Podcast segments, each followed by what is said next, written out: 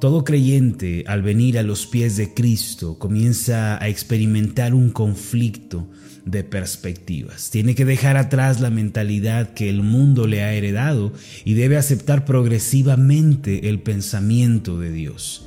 Tener fe implica ver y comprender las cosas desde el punto de vista de Dios, juzgándolo todo a la luz de su palabra. Esto es así porque la fe es un estilo de vida diferente al que el mundo nos presenta. En Primera de Corintios capítulo 2, versículos 14 y 15 está escrito lo siguiente: pero el hombre natural no percibe las cosas que son del Espíritu de Dios, porque para él son locura y no las puede entender, porque se han de discernir espiritualmente. Versículo 15, en cambio, el espiritual juzga todas las cosas, pero él no es juzgado de nadie. Aquí el hombre natural es aquel que no ha nacido de nuevo y por lo tanto no tiene eh, al Espíritu Santo morando en su interior. Para tal persona las cosas espirituales no son solamente ridículas, sino que no las puede entender. No, no, las puede comprender ni captar en su espíritu. En cambio, la persona espiritual, es decir, quien ha sido regenerado, entiende las cosas espirituales. La frase juzga todas las cosas significa que entiende lo espiritual. La frase o la palabra juzgar aquí es medir o comprender. Solo los espirituales pueden medir, pueden dimensionar y pueden comprender las cosas de Dios. En síntesis, la persona de fe es aquella que ha dejado atrás el pensamiento terrenal, se ha renovado y ahora tiene la perspectiva de Dios. Hubo una vez un niño que jugaba muy entretenido a los pies de su abuela mientras ella tejía en un bastidor. Desde abajo, en el suelo donde el niño jugaba, se podía observar cómo la abuela traspasaba con la aguja aquel lienzo de tela una y otra vez desde donde el niño se encontraba solo se podía apreciar un desorden de hilos y de colores. Sin embargo, desde la perspectiva de la abuela, con cada encaje que ella estaba pintando un bello paisaje, una montaña, un río, un bosque, cada hilo, cada lugar en el que ella perforaba aportaba más y más a ese bello paisaje. Lleno de curiosidad, el niño le preguntó, abuela, ¿Por qué estás tejiendo un desorden? La anciana, percatándose de que lo único que el niño alcanzaba a ver desde la parte de abajo era el trazado posterior del bordaje, lo invitó a sentarse a su lado. Cuando el niño subió y se sentó al lado de su abuela, su perspectiva cambió completamente. Entonces eh, todo se volvió claro y comprensible. Aquellos hilos que por la parte trasera parecían no tener sentido, ahora del otro lado, desde el punto de vista de la abuela, eran un bello paisaje. Mis amados, algo similar sucede en nuestra vida y en nuestra relación con Dios. Desde la perspectiva del hombre, lo que Dios hace es incomprensible y contrario. Eh, sin embargo, aquel que asciende a la perspectiva de Dios comienza a verlo todo con nuevos ojos. Cada persona tiene su propia perspectiva peculiar acerca de la vida y de las cosas. La perspectiva de los adultos difiere de la perspectiva de los jóvenes, la perspectiva del jefe no es la misma que la del empleado y el punto de vista de los padres es diferente del punto de vista de los hijos. Por esta razón no deja de haber un conflicto continuo entre ambas partes. Es por eso que encontramos tanta discusión y discordia entre ambos puntos de vista. Sin embargo, existe una diferencia mayor de perspectivas a las que acabamos de mencionar. Me refiero al punto de vista de Dios y al punto de vista del hombre. Ambos puntos de, vista son tan diferentes como lo es el círculo y el cuadrado. La Biblia lo explica de la siguiente manera en Isaías capítulo 55, versículos 8 y 9. Dice así, porque mis pensamientos no son vuestros pensamientos, ni vuestros caminos mis caminos, dijo Jehová.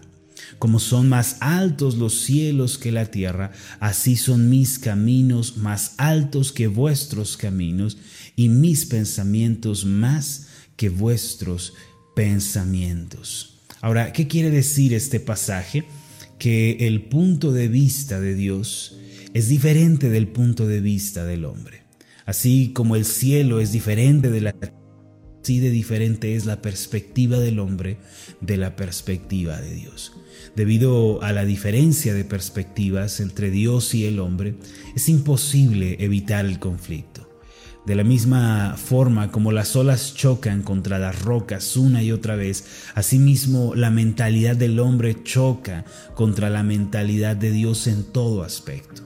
Actualmente en todo el mundo existen únicamente dos tipos de personas, los que viven de acuerdo con su propia perspectiva de la vida y aquellos que viven de acuerdo con la perspectiva de Dios. Desde luego el Señor quiere que vivamos desde su punto de vista, pues solo allí se encuentra el camino a la felicidad. Por ejemplo, el Salmo 20 nos presenta nuevamente este conflicto de perspectivas del que estamos hablando. En los versículos 7 y 8 está escrito lo siguiente, estos confían en carros y aquellos en caballos, mas nosotros del nombre de Jehová nuestro Dios tendremos memoria. Ellos flaquean y caen, mas nosotros nos levantamos y estamos en pie. Mientras un grupo confía en los medios terrenales y humanos para enfrentar la vida, tales como los caballos de guerra, los carros de guerra, eh, las armas naturales, otro grupo pone su confianza en Dios y decide esperar en Él. Al final el resultado obviamente para cada grupo es diferente. Unos tropiezan, caen, quedan avergonzados, pero otros son levantados, fortalecidos y glorificados. A propósito, permítame preguntarle a cuál grupo pertenece usted, con cuál grupo se identifica. Mis amados, cuando una persona abandona la perspectiva terrenal cuando deja la perspectiva humana de las cosas y elige el punto de vista de Dios, puede obtener una gran victoria genuina en su vida. En el Nuevo Testamento también se nos presenta este conflicto de perspectivas. En cierta ocasión el Señor Jesús quería dar de comer a una multitud hambrienta. Por esta razón mandó llamar a Felipe, uno de sus discípulos más cercanos, y le sugirió que debían alimentar a la multitud. El relato se encuentra más específicamente en Juan capítulo 6, eh, en los versículos 5 y 6 está escrito lo siguiente, cuando alzó Jesús los ojos, vio que había venido a él gran multitud. Entonces dijo a Felipe, ¿de dónde compraremos pan para que coman estos? Pero esto decía para probarle, porque él sabía lo que había de hacer. En ese momento el Señor arrojó una incógnita. ¿Cómo podemos alimentar a esta multitud? Esto se lo preguntó a Felipe. Obviamente el Señor conocía de antemano que era necesario hacer un milagro para llevar a cabo esta gran labor. Sin embargo, él quería que Felipe ascendiera a la perspectiva de Dios, dejando atrás las limitaciones del mundo y del entorno. Ante esta interrogativa ocurrió lo siguiente. En el versículo 6 dice, Felipe respondió, doscientos denarios de pan no bastarían para que cada uno de ellos tomase un poco. La mente de Felipe estaba completamente cerrada a los milagros y al poder de Dios, al punto de decir, aunque tuviéramos todos los recursos, lo que tú quieres, Señor, es imposible. Aquí podemos ver nuevamente que existe una tremenda diferencia entre el punto de vista de Dios y el punto de vista del hombre. A continuación ocurrió lo siguiente en el versículo 8, uno de los discípulos, Andrés, hermano de Simón Pedro, le dijo, aquí está un muchacho que tiene cinco panes de cebada y dos pececillos más, ¿qué es esto para tantos? Aunque solo tenía cinco panes y dos peces, Andrés trajo a este muchacho ante el Señor. Mis amados, existe una tremenda diferencia de perspectivas. Sin embargo, si nos preparamos, si nos capacitamos diariamente en la palabra de Dios, podemos traer lo poco que tenemos ante el Señor y grandes milagros pueden suceder.